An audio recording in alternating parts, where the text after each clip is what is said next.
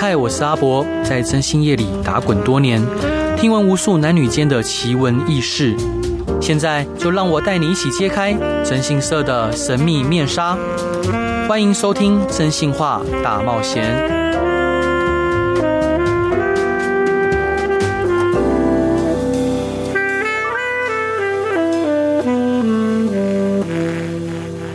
Hello，各位亲爱的听众朋友，大家好，欢迎回到飞碟电台，收听由我征信社阿宅所主持的《征信话大冒险》。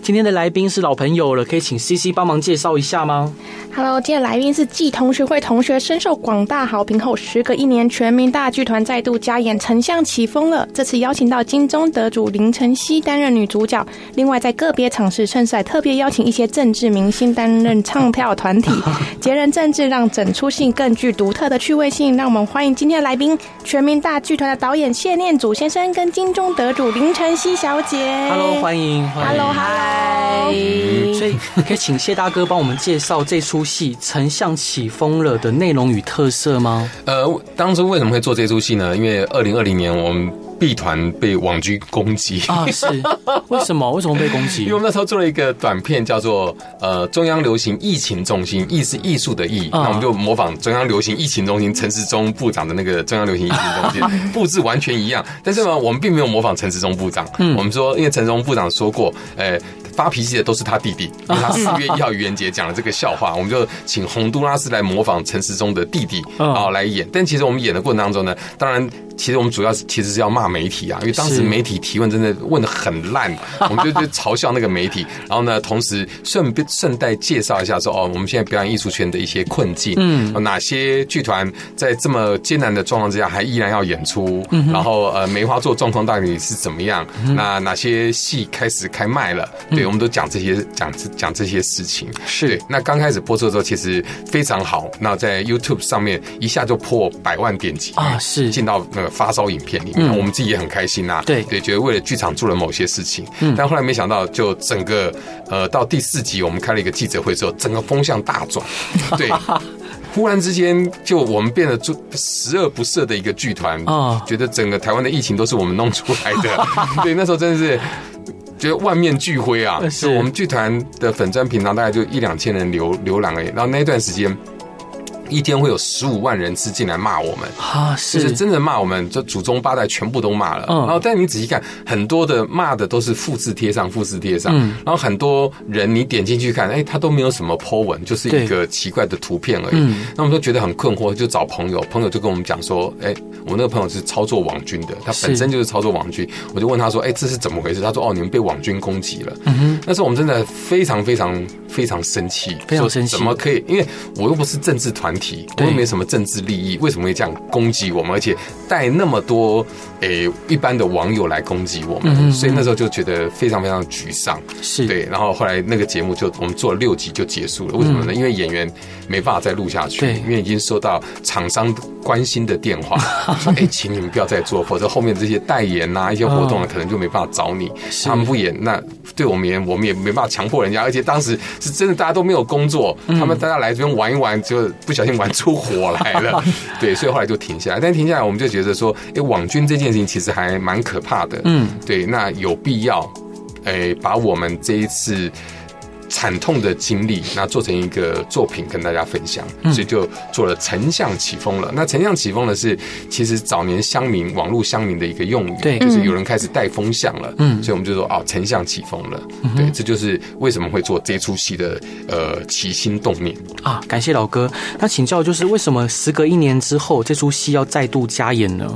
诶，因为我们首演的时候呢，那个时候还没有完全的开放啊，是我们是梅花座，所以我们。大概只做了大概三成多的观众，就算是爆版的。嗯、那我们觉得这个议题其实，呃。我我们现在为了这次的加演，其实我在看的时候，我们剧本做了很多的调整。嗯哼，因为两年前跟现在网军的操作模式各方面又又不一样了。对，那一般人对网军的认知也不一样。嗯哼，所以我们首演的时候，大家觉得说，哎，好像一边在看戏，一边在上课一样啊。因为有太多网军操作手法，但现在嗯，因为很多网军被抓到了，所以大家慢慢理解说，哦，网军的操作是什么样。那我们反而把更多的东西放在说，哎。实际在操作网军这一件事情，当你有绝对的权利的时候，对，你人性会变成什么样子？是对，那那样子的东西，如果你去靠网军赚钱，但你的家人被网军攻击的时候，你会又有什么样的感受？嗯哼，所以这个情绪情感上面的拉扯。诶，就找到了我们的晨曦来饰演里面，诶，一下当坏人，一下当被害者，嗯，的一个很很有趣的一个角色。是，那像晨曦在这出剧里面是担任女主角，可以分享一下你在剧中的角色跟心得吗？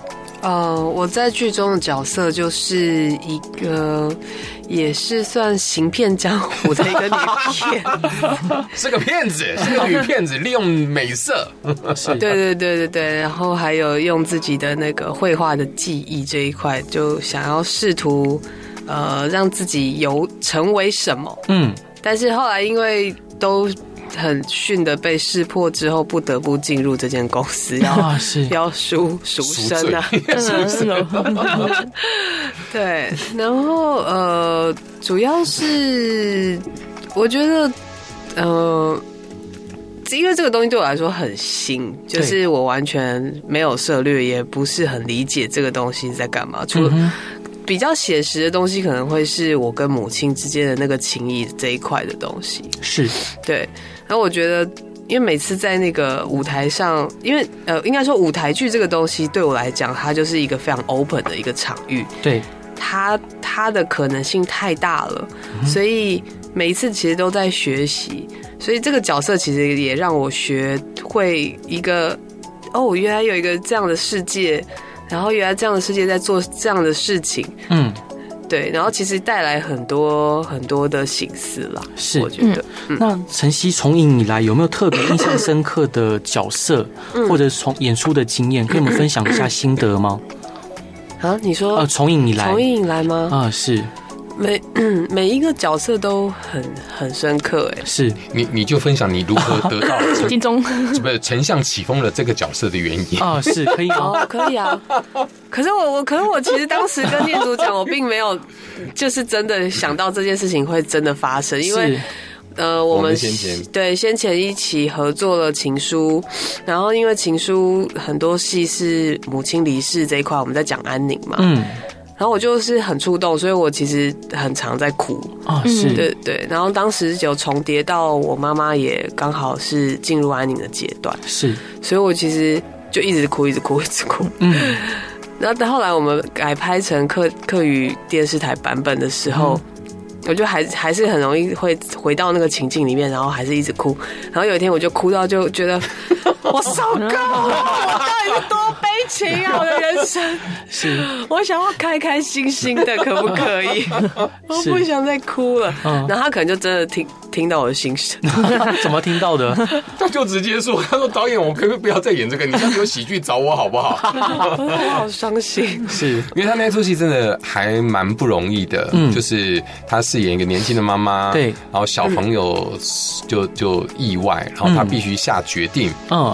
让小朋友安宁。是，然后之后妈妈的癌症又复发，嗯，然后他不愿意放手，到从不愿意到愿意放手，要把那个历程演出来，是。对，所以对于晨曦人是，然后又有很很很痛苦的客语，必须把它讲出来，对 对，全程客语。是，对，因为他完全不会讲客语，他得从零开始学，全程客语，对，所以是非常痛苦的一个 非常艰难的一个角色。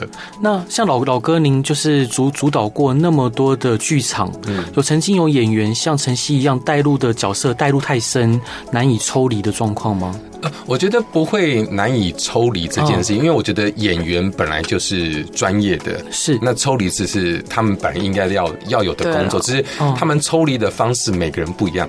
但是我们当初在跟晨曦一起工作《最后一封情书》舞台剧的时候。嗯因为他是讲安宁疗护，然后那时候呃，晨曦包括他接到角色的时候，他都傻眼说：“哎，怎么会？刚刚好那时候他的妈妈刚知道说身体的状况不太好，是，所以他就觉得是是好像上帝给他的一个功课。对，所以他在做的那个过程当中，其实我们等于一群人跟晨曦一起面对这件事情，嗯，那是一个非常非常。特别的一个状况，对啊，对，真的很特别，因为那时候常常是排练到一半，医院就打来说。哦，我妈已经昏迷了，哦、叫我赶快过去。这样是我们吓死了。他手机，我们看他的手机都特别放在导演前面。哦、对对对，因为因为不能漏接任何电话。对对，对，一响，所有人就安静。然后他去接电话，我们完全没办法排戏，完全没办法。对，后来他回来，大家就屏息看他。他说：“哦，没有，我阿姨打电话来问现在状况。”对对对对对 对对，就是一直。所以我后来其实对于那个赖的那个。一想起来，我会就是会有那个紧张感，哦、对，然后花了蛮长一段时间把那个身体的记忆推稍微推、嗯。天啊，那那段过程好辛苦哦。对，所以那个时候晨曦在，哦，我觉得演员真的很不容易。说他的确有很强烈的一些情感正在他当下发生，嗯，但他他当他在舞台上面去执行类似情境的角色的时候。他又必须用他的技术去控制他，嗯，哪些是角色的，哪些是自己的。当然，有时候免不了在那个那个那么靠近的情绪当中，有时候会偷渡自己的某些情感在在当中。是，但是我们其他的工作人员在现场，其实他每次跟排戏在跟母亲道别的那一段的时候，我们都觉得哇，大家都是。不敢说话，是就静静的那样让那一段过去。然后后来我们在拍客台的时候，就那一那一个，我就跟摄影师讲说，这一段没什么好拍的，你就是一镜让他演完，是就也不用剪接什么，就让他顺顺的走。嗯，然后那个效果其实是非常非常强烈的，所以我觉得演员是非常了不起的。那在丞相起风，因为这出戏其实相。对来讲是比较嘻花的啦，啊，对对，比较闹的。但里面我觉得还是必须要有强烈的情感。嗯，那我觉得晨曦很能够执行说跟妈妈之间的一些互动，是，所以那戏里面有很。很好的母女的一个互动，妈妈对女儿的爱，然后女儿希望得到妈妈的一些认可，是，然后在里面彼此这一些的拉扯，然后有些呃妈妈小小的期许啊，女儿小小的抗拒啊，那些东西都我觉得很细腻，很有趣，是真的非常期待。老哥，这段想分享给大家的歌是什么歌呢？什么歌？这不是我点的歌，是晨曦吗？啊，哦，对啊。你说为什么要选这个？对，为什么？呃，可能因为就想说可以振奋一下精神吧。好，那我们就一起来听这首歌吧。Hello，各位亲爱的听众朋友，大家好，欢迎回到飞碟电台，收听由我真心是阿仔所主持的《真心话大冒险》。今天的来宾是全民大剧团的导演谢念祖先生，跟金钟奖的得主林晨曦小姐。Hello，欢迎两位。Hello，欢迎。所以晨曦想请教您啊，就身为一位专业的舞台剧演员，你认为最重要的是需备需要具备什么样的特质？专业舞台剧演员，哇，这头衔很强哎、欸。哦哦、是，我呃，我就讲演过金钟奖，我讲我讲演员就好了。就是呃，我自己在这段时间发现说，演员基本的最需要的东西其实是呃。几有几项啊，就是就是身体的条件，对。对，这个是一定要维持的，不是说一定要很瘦或是什么，可是你一定要是健康的，健康的，因为其实每一场每一个呃每一次的表演都是一场耐力赛，对，不只是心理上的，还有那个。就是身体上的，那另外一个就是说，呃，如果如果要成为演员的话，另外就是你必须非常透彻的去体验你的生命，是。因为生命中很多的东西，不管是人性的、呃，黑暗的、光明的各种，就是其实这些过程都是。我们表演的养分，对，嗯，那很多东西其实会带给我们有很多的触动，嗯、就像我们带给观众的这些共鸣，其实是相同的。即使你可能没有被网军打压过或是什么，嗯、但是你一定可以。去理解那些字嘛？对，还有你也会感同身受，可能受到打压的人他的心情，嗯哼，对，以及你可能对于某些事情造成的愤怒这些东西，这些人性的一些情绪是共鸣，是有相是相同的，是。对，所以我们必须投入我们的生活里面，真的去好好的体验它。嗯哼哼，对。那想请教晨曦，就是您在准备角色的时候，就以这出剧来讲，有没有需要呃特别的准备或者是技巧？呃，我我觉得特别的准备是因为之前我有先看了全民给我的那个影片，嗯，那我其实本来是在家里先做那个一个自己的排练，对，可是，嗯，但是因为我又想要融合自己的东西，所以在这个过程里面，其实还在寻找那个怎么样可以去把这个东西变成我自己的一个过程。对，那主要是因为这个还就是网军这个产业是我完全真的不熟悉，嗯，所以其实我很依赖导演告诉我的资讯以及我看到的东西。对，那很多东西是借由其他演员他们的发挥，然后去找到呃有一些可能可以执行的，可能可以在当下有想象的一些状态。嗯哼，我觉得最对我最。最不容易是我们有一场戏是要，就是因为我就是惯性使用身体去展现色诱这一块，去亲近他人这样。嗯。然后呢，其实我因为我不是这种人，你知道吗？是。我我我我真的不是，我真的不不太会，你知道吗？然后我就，然后大家也很好，就会给我一些想法分享，然后。我回家也是真的在洗澡的时候在那边扭腰摆臀，我想说，这到底是怎么样可以就是呈现对 呈现这种感觉呢？就是一直在自己在找这個这个过程，然后我觉得很好玩啊，因为这个就是表演的过程，你就是会体验到。跟你不同的人生，但是你可以，你理解他的动机，但你不一定能做到那样子的东西。可是这个过程里面，就是你在将你自己跟角色融合在一起的过程。那像在《丞相起风了》这一部舞台剧里面，你有觉得哪一个场景是特别困难的吗？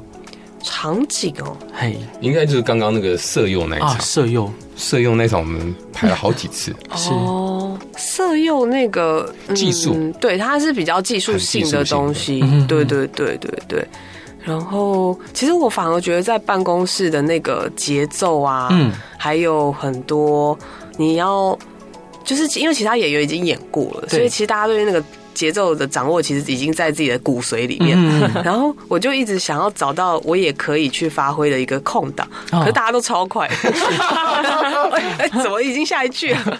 而且舞台剧演员哦，就是有一个很厉害，就是就会抢别人的词。哦，抢别人的戏，因为我们在排练嘛，嗯，排练过程当中哦，就常常就很多时候就本原本是这个样子，嗯、但排排排排就不一样，嗯，因为有些演员就知道怎么样把戏拉到自己身上，对，嗯，对。那那一群鬼也是一样，非常 就晨曦刚进去的时候，就哇，大家是在干什么？对，大家就哦哦哦，一下龙一下虎。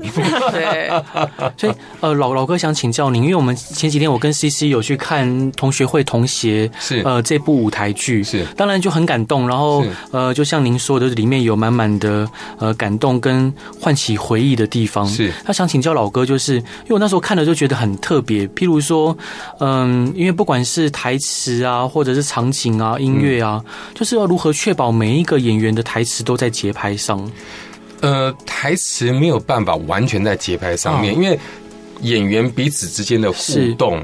那也许他今天讲话之前多吸一口气，哦，我这边的节奏就会改变。是，那是节奏是完全因着，我觉得好的演员就是会因着现场的状况。嗯，那个为什么刚才晨曦讲说身体必须演员身体必须很健康，精神要很好的原因是 他们在舞台上面，你们感觉上说他好像是聊天讲话，他们其实整个感官是全部打开来的，是他要感受到台上每个人今天的 energy 怎么样，状况怎么样，然后观众的反应是怎么样。对，因为那是整个是一起的呼吸。我说那是一个很很神奇的一个时刻，而那个时刻是由演员他们在去控制那个节奏。对，所以我们只能说，对导演来说，哦，我抓出大的氛围跟节奏大概是怎么样。上场了，导演真的是无能为力，真的他在旁边吃薯条，真的假的？真的没办法，真的没办法。但是，所以我们都会喜欢用好的演员。嗯。或者说，我们即使是用比较新的演员，譬如说，我们这次有邀请一些比较特别的人参与我们的演出，是。我旁边一定要安排 安全的人员，去保护他们。是。像你们，你们看那个同学会同学，像许富凯，嗯，对对，小凯他是第一次演音乐剧，所以他周围都是老手，是。都能够保护他的。我常常跟那种刚开始演戏的人，我说，你演我的舞台剧，你只要万一有什么闪失，不知道该怎么办，你就看某某人。你就看着他，然后你不要讲话，他就会帮你接后面所有的词。哇，对，就是有设一些安全的防防防治的一些东西在旁边，是。才让他们能够安心的演出。所以演出的时候，对导演而言，尤其是首演呐，首演会比较紧张，嗯，是。因为真不知道。就即使这出戏已经演演出过了，嗯，然后我们现在换了呃女主角，连女一、女二我都换了，对对，那其实对整出戏而言是很大氛围的改变。嗯，比如说你们像你们看的同学会，我们首演跟这一次的在演出，其实氛围差非常多。是为什么？我，我也不知道哎、欸。我在看的时候，我都问问我们的总监说：“这些观众是疯了吗？这有这么好笑吗？为什么一直笑？” 这是才上半场这边，这他们就笑成这样，然后下半场一开始，哎，就开始哭了。我说下半场才刚开始你就哭，你这后面这这这怎么得了啊？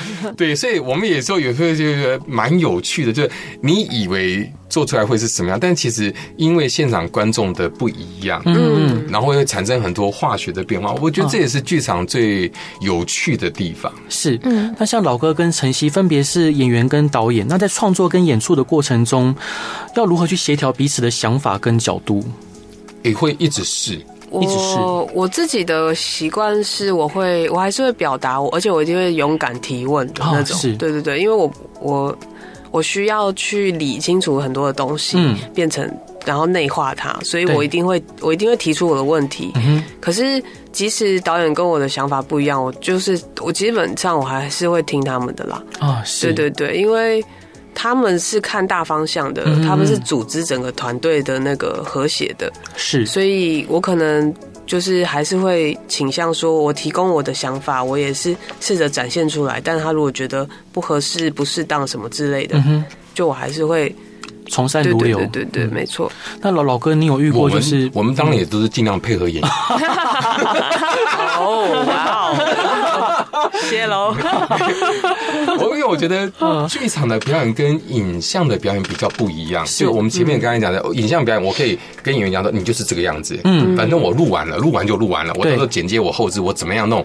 诶，我这边觉得你的节奏不对，现在。真的很先进，我可以稍微快转一点。嗯，我甚至有些画面我可以倒转都没关系，嗯，只要是我要的就好了。嗯，因为那是个机器去动影像的东西。但是剧场里面演员他不舒服，他就是不舒服。嗯，他上场他就会出问题。他可以现场跟你讲说：“OK，好，那我就试着。”但是你在旁边看，你发现哎，他好像过不去。嗯，他过不去那怎么办？你就必须帮他想办法。对。对，这这是剧场里面真的没有办法的，因为他们上场台下一千多个观众，他们承受那个大的压力，然后要承受一个卡关，我就觉得那个真的是就必须想办法把每一个每一个卡住的地方慢慢慢慢把它解开来，或绕旁边，我想一定有解法，一定有解法，对，只是看花多少时间，然后哪一个是最有效、效果最好的，是他可以执行，然后导演也觉得 OK 的方法，所以。才需要很多时间的排练。其实，如果一般人讲说啊，你们说台词背一背，是他们很不会背台词吗？不是，是是台词的诠释方法非常多。嗯，那我们如何选择一个最好诠释的方式？是，宝哥，你有想到就是印象深刻的就是呃演员他的关卡很难过去的，最后你是如何协助他打开这个结？关卡很难过去的，嗯，关卡很难过去的，好像还好、欸、啊，是。哦，有有有，我们有一出戏叫做《当岳母刺字时，媳妇是不赞成的》。嗯，对，那一出戏最难的关卡就是演员会哭。哇，是对，你就跟他讲不准哭，啊，不准哭，是对，这场很简单就不啊。晨曦也有也有给过这个笔记，就是跟妈妈 say goodbye 的时候，是就不准哭，不准哭，你就跟他说不准哭，嗯，你哭了妈妈就不好走。哦，是你要让你妈难过吗？嗯，哦，他们就会一直忍，一直忍，然后眼泪一直流，然后面带微笑。啊，天哪！对，那我觉得其实像那种就是他们在那边忍，那其实我们那时候在录影拍摄的时候，我们在镜头前面我们也一直哭。嗯是，对对对对，真的 真的。所以我演我演完，然后想说，哎呦，怎么了？这群人旁边都在哭。没事吧？对，所以有些给有些。笔记有些要求其实是逼演员，嗯，让他了解那个情境当中，你一定要坚强啊，是因为你要帮这个角色说话的时候，那个角色他的困难在哪个地方，你一定要撑住，嗯嗯，当他跟起来的时候，哇，那就是最好看的时候，哇，是天哪，太太期待了。那伙伴这一段你想分享给大家的歌是什么歌呢？怎么样是我啊？哦，就是那个法文歌，嗯，是对对对，是我很喜欢的。之前有一部电影叫，哎，巴黎，哎，不是，是巴黎什么？就是他是一个歌手，对对对。那为什么想分享这首歌？为什么想分享？因为它很好听。哦，因为我们刚刚很振奋嘛，啊，是，我们现在就比较舒缓。好，那我们一起来舒缓的听这首歌。Hello，各位亲爱的听众朋友，大家好，欢迎回到飞碟电台，收听由我真心社阿仔所主持的《真心话大冒险》。今天的来宾是全民大剧团的导演谢念祖先生，跟金钟奖的得主林晨曦小姐。Hello，欢迎两位。Hello，大家好。然后他们现在呃，丞相起风了这部舞台剧即将要上映了。那想请教谢大哥啊，就是你曾经遇到过舞台上发生的意外或突发状况吗？有啊，啊，是超超可怕的。超可怕！对，我们也是那出戏，当岳母自治时，媳妇是不赞成的。然后演岳云的陈子强，嗯，他有一场戏是自己跟影子对打，哇，打的很精彩。嗯，因为他也是明华园出来的嘛，对对。然后打完之后，他要下场的时候，跟要上场换道具的工作人员对撞。哦，是一撞，他是整个脸全部流血，啊撞得非常严重。对对对对，因为黑暗当中有人要快下，有人要快上，对，就砰撞一下。嗯，然后我我们其实不知道，嗯，因为我们在侧台其实不知道，对，是灯一亮，然后那时候呃芳芳演的那个岳母就一看到就说：“云儿，你怎么满脸都是血啊？”嗯，我们后来就跳起来了，因为知道没有这一句台词。对。对，就出去一看，他真的满脸都是血。但在剧情里面还 OK，因为他前一场打仗嘛，对对对，对，有血是 OK 的。那么这完蛋了，这完蛋了。后来就他那一场硬撑着演完之后，下来之后他就躺在旁边啊，我们就开始打电话叫救护车。嗯嗯嗯，然后工作人员就负责他，然后我就负责开始想说接下来怎么办，因为是。那出戏主要演员才六个，然后岳云不在，那怎么办呢？岳云还有他的老婆怎么交代呢？对，然后这时候就觉得当初受全民全民大闷锅的训练是有用的，我就开始现场开始改剧本，嗯，然后抓着演员就讲说，这一场上去的时候，因为他不在，所以你怎么样怎么样就可以跳到下一个，是，然后再跑到另外一边去，就我两边侧台左左舞台右舞台就跑来跑去，一直改剧本，弄弄弄，后来整个顺利演完，嗯，然后整个顺利演完，然后。哎，观众都不知道发生什么事情，观众只觉得说太厉害了吧？观众只知道说怎么少一个人谢幕，怎么少一个人谢幕？对，然后后来就就后来才跟跟观众讲说，哦，的子强的状况是什么？这还算是比较好的，是对戏还是演完了？对对，我们有碰到戏没演完的，就是那时候呃演一出戏叫《赛貂蝉》，嗯，对对，那时候我们女主角是卓文萱啊。他是压力太大，大到一个地步，他根本忘了吃饭。是是，所以他我们进剧场期间，他几乎没吃什么东西。对。对，所以我们在演最后一场，那一场是所有的重要人物都来了，嗯、就是演关羽，他是演貂蝉，哦、然后男男主角是关羽，关羽的家人全来了，嗯、然后文轩的家人全部来了，然后作词的张大春老师全家来了，对、嗯，作曲的周华健全家都来了。哦，然后那一场演到中场休息之后，因为文轩的身体就撑不住，嗯，就昏昏过去，昏过去，对，我们就送去医院。哦，对，然后我就出来道歉，是。对对对，说说哎没办法。对，然后道歉完之后，我们再赶去医院。赶去医院之后，那医生说，这个人再晚一点，嗯，送进来的话，他就可能会像那种跑马拉松，是。最后猝死。是是是，对，因为他钠钾离子过低，他本身钠钾离子就比较低，然后又没有吃食物，所以就更低。对，所以他那时候一直全身一直颤抖，就好像有点像被鬼附一样那样子，就一直颤抖，真的吓得要死。然后我们那时候在急诊室待到凌晨大概三点多，我们才离开。对对，然后隔天早上八点钟我又去。嗯，对，因为。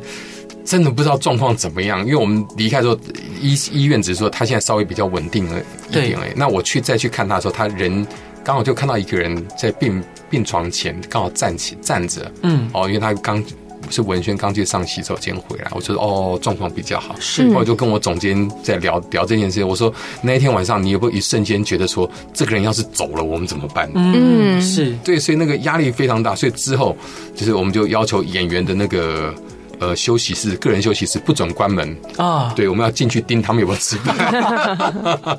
因为这是。有些是可解决的，对，那有些真的就是非常遗憾，就没办法没办法解决。但是后来那出戏就因为这样子，因为少少演了一场，后来又在跟国乐团再合作，反而演了多演了好几场。后来又去上海演出，参加呃华文音音乐节、音乐剧节，对，所以每出戏的命运都不太一样。那对于我们而言，就是尽全力把我们能够做好的把它完成，尽量做好准备。对，也从每次的创作过程当中、演出过程当中吸收一些经验，注意一些细节啊。是，对对。老哥想请教您啊，就是像我们刚刚在录音前，你有聊过，就是可能像碰哥跟顺哥，嗯，呃，目前的舞台剧可能像昨天的票房可能不如预期。对，现在其实因为。疫情虽然已经结束，但是其实整个剧场的票房并没有完全回来。嗯嗯嗯，对，所以这个对于每个团队而言压力是非常非常大的。是，那您觉得舞台剧这样子的表演形式，接下来会面临到怎么样的挑战？哦，挑战非常多，因为疫情期间大家都在家里面啊，看网剧啊，什么各方面都非常精彩啊，所以你就必须想一些奇奇怪怪的点子，吸引人再回到现场的演出啊。所以我们这次就找了一些奇怪的人来参加我们的演出。是，然后有四个政治人物，对，我们大家都傻眼，说我们这次找怎么会找这些人呢？因为呢，这些人呢是跟网军有最长交手机会的，所以我们找了台北市议员国民党籍徐巧芯，嗯，然后高雄场呢。我们是找了呃无党籍的市议员黄杰，对，然后新竹场呢是找民众党的发言人千晴，对，然后台中场呢是找民进党的青年部副主任子涵，是。来担任被霸凌的角色。啊，被霸凌。对，我们这个丞相起风的这个作品里面呢，呃，有有一个女团，嗯，这个女团被霸凌，因为其实像女团啊、啦啦队啊这种女性的很容易被霸凌，是。对，在现实的世界当中，那我觉得他们来饰演被霸凌的角色非常好啊，而且你。看着我们这样的各党派都有，就知道本团是非常怕网军的。就哪一派哪一个人骂我，就说：“哎，有有有有有有这一党的啊！”那国民党骂我，这有有国民党啊，都有都有都有。哦，老哥，那想请教，就这四位啊，他是他们这样子进来表演，会有遇到什么难以磨合的情况吗？哎，他们当然没有受过正式的训练，对，所以我们就譬如说，我们会透过我们其中一位演员，另外一位金钟得主汤志伟啊，是，把他们带到旁边个别上课，上完课之后受特别训练之后再回来，嗯，因为这跟他们人生经验不太一样。那像巧心是说，他一听到哦，这是跟网剧有关，他说我要参加。啊，是，而且他们因为相对来讲都还蛮年轻的，就觉得很喜欢尝试新的事情，对。然后那时候我也问他说，哎，你们介意跟别党的人一起嘛？他说我完全不介意，是。因为他们的敌人都在自己党里面，所以他们彼此间有一个互相拉抬。那我我一直跟他们讲说，哎，你们如果可以这样，不同党派的人愿意为一个，譬如说像我们这次主题其实是讲反网络霸凌这件事情，为一个好的议题，大家一起合作，我觉得这是一件很好的事情。对，也许未来以后你们会成为市长啊，或者成为总统啊什么的，那彼此有不同的意见，有相同的意见，有些可以合作，有些。可以彼此互相有些攻防，我觉得这样是一个比较健康的状况，而不是呃，不是不是黑的，就是白的，不是这样子。也还有很多彼此可以合作的地方。了解。对，那想请教晨曦跟老哥，就是对于如果有年轻朋友他想要走上舞台剧呃演员这条路的，你有什么样的建议跟想法呢？只针对舞台剧吗？啊，演员演员哦，舞台剧演员是。我我嗯，我其实。就是有了孩子之后，我发现啊，其实戏剧应该就是其实是在生活中不断发生嘛。对。然后这个东西其实真的可以涵盖在教育这一块。嗯。我其实会觉得蛮好的，因为我们可以透过戏剧去理解、同理很多的东西。嗯。然后理解自己，然后理解这个环境，还有很多不同的事件。对。所以我其实自己觉得，在就是。呃，教育里面其实有戏剧这一块的话，会让就是更多的人去了解到很多东西不同的多元性。嗯，那如果要去成为演员的话，嗯，我我我好像没有办法给什么很实实际的意见呢。是对啊，因为那个东西就是真的要有一股热忱，热忱，我觉得热忱蛮重要的，就是你对于这件事情的认知是什么？对对，因为像我之前自己也有很困惑，说，哎，为什么我我会成为一个公众人物？那公众人物到底要干嘛？嗯，它的功用是什么？是。然后我自己在我自己这边做的结论是，呃，我我演的戏就是在让观众感到了疗，看到他可能疗愈被疗愈，嗯哼，然后或者是被同理。那我自己能做的事情，就是在我能做的范围里面去传递我所关心的事情。嗯，对。是了解，老哥，那跟您跟晨曦可以介绍一下《丞相起风了》接下来的演出时间与地点呢？我们让晨曦讲吧。好啊，好的，在台北国家戏剧院六月三号、六月四号会有。然后接着到八月十二号，我们会去高雄卫武营国家歌剧院。嗯，八月二十号会在新竹县政府文化局演艺厅。是九月九号到九月十号会在台中市中山堂。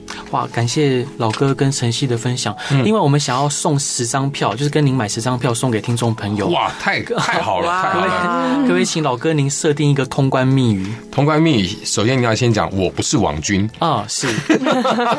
必须必须。对，接下来你要讲出来，这次参加我们的演出有四位政治人物，嗯，说出他们的名字来。哇，这个有点难哈。哦，是对对对，要难一点，要难一点比较好。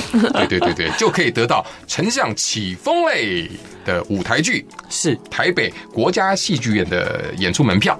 嗯，感谢老哥，我还是要再再次跟各位听众朋友说啊，就是嗯，我我上次看同学，嗯，就是同学会这部这部舞台剧是我第一次看舞台剧，嗯，然后非常的感动，然后 也也感受到老哥对创作以及艺术还有台上演员们的满满热情，是我觉得呃这是蛮特别的一场。观影的体验，嗯嗯，所以也我觉得相信《丞相起风了》这一部舞台剧也能带给大家呃不一样的思考跟感动，然后就请大家一定要买票入场支持这部舞台剧。那伙伴最后一段想分享给大家的歌是什么歌呢？哦，又是我，不好意思，这。呃，Ain't No Sunshine 就是很经典的歌，大家都知道，所以对，作为一个很棒的结尾。好，那我们就先来听这首歌。再次感谢晨曦，再次感谢老哥上节目分享，然后也希望大家喜欢今天的广播。大家晚安，拜拜，拜拜，谢谢，拜拜。